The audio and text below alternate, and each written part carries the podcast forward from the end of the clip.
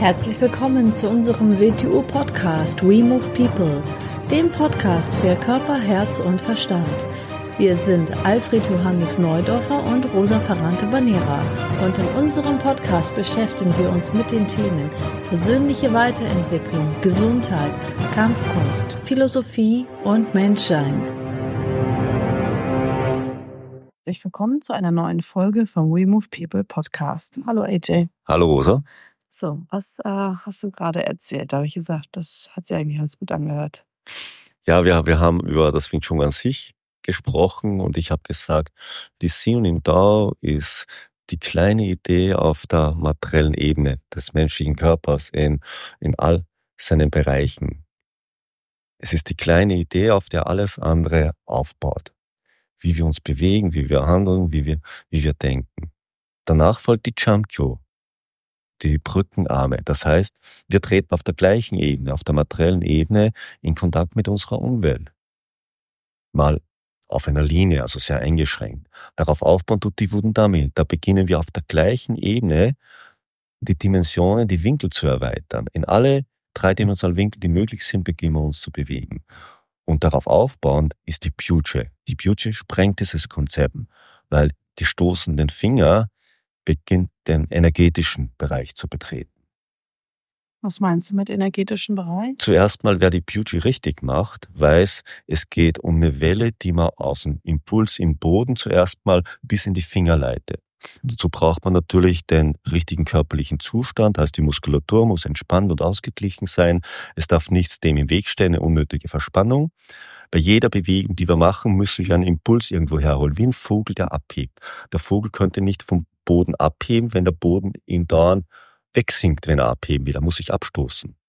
Und daraus entsteht eine Welle, die wir durch den Körper bringen und die dann in den Fingerspitzen in den Gegner eindringt. Tritt dieser Welle dann Widerstand entgegen. Das ist wie ein Tsunami, der auf Land einschlägt.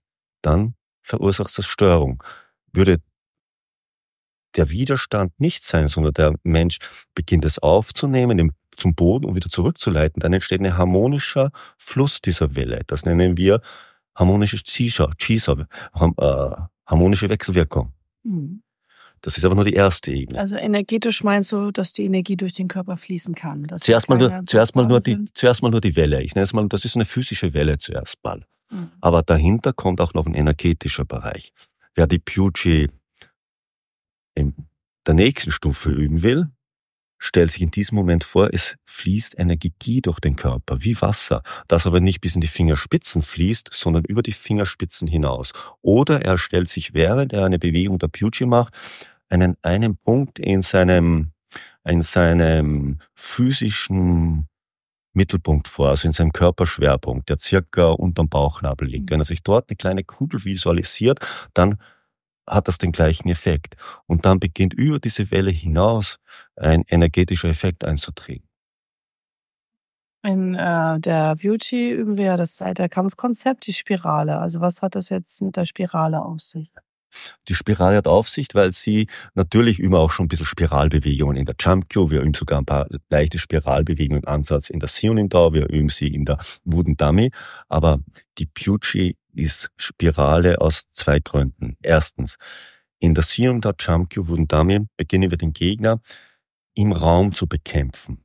Also im Raum. Wir können uns auch ein bisschen vorbewegen, sogar ein bisschen zurückbewegen. In der Pucci beginnen wir den Gegner zu assimilieren an Ort und Stelle, wo er auf uns einwirkt. Das geht nur mit einer Spiralbewegung. Und der ganze Körper ist spiralmäßig aufgebaut. Wenn man ihn anschaut und aufmacht, sieht man, dass sein Muskulatur spiralmäßig den Körper durchläuft. Alles im Universum ist spiralmäßig in letzter Konsequenz aufgebaut. Mhm.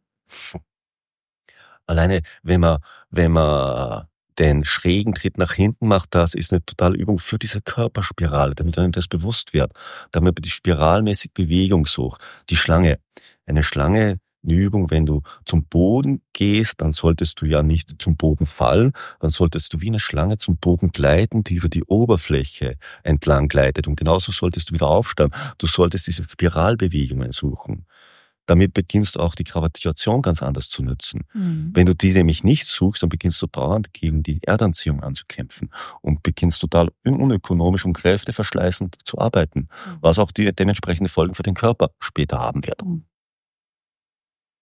Okay, vielen Dank. Ja, Und bis zum nächsten Mal. Tschüss. bis zum nächsten Mal. War das okay? So, das war's auch schon wieder mit dieser Folge. Wenn sie dir gefallen hat, dann abonniere doch den Kanal und schick diese Folge doch einfach an deine Freunde weiter. Bis zum nächsten Mal. Tschüss.